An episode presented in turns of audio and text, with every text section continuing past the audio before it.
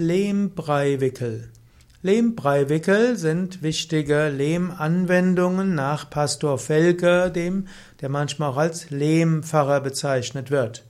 Lehmbreiwickel, dort verwendet man Lehm, was also Heilerde ist, die mit Wasser angereichert wurde. Dieser Lehm wird fingerdick auf ein Wickeltuch aufgetragen und das lässt man dann ein paar Minuten oder ein paar Stunden aufgetragen.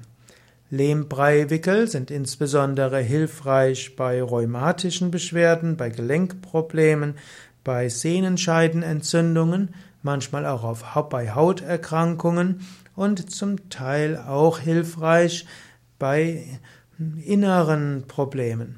Lehmbreiwickel verbinden die Kraft von Mutter Erde mit der Kraft des Wassers. Lehmbreiwickel wirken zum Teil auch dadurch, dass sie kalt sind und kühlend sind. Es gibt aber auch warme Lehmbreiwickel, zum Beispiel auf der Nierenregion.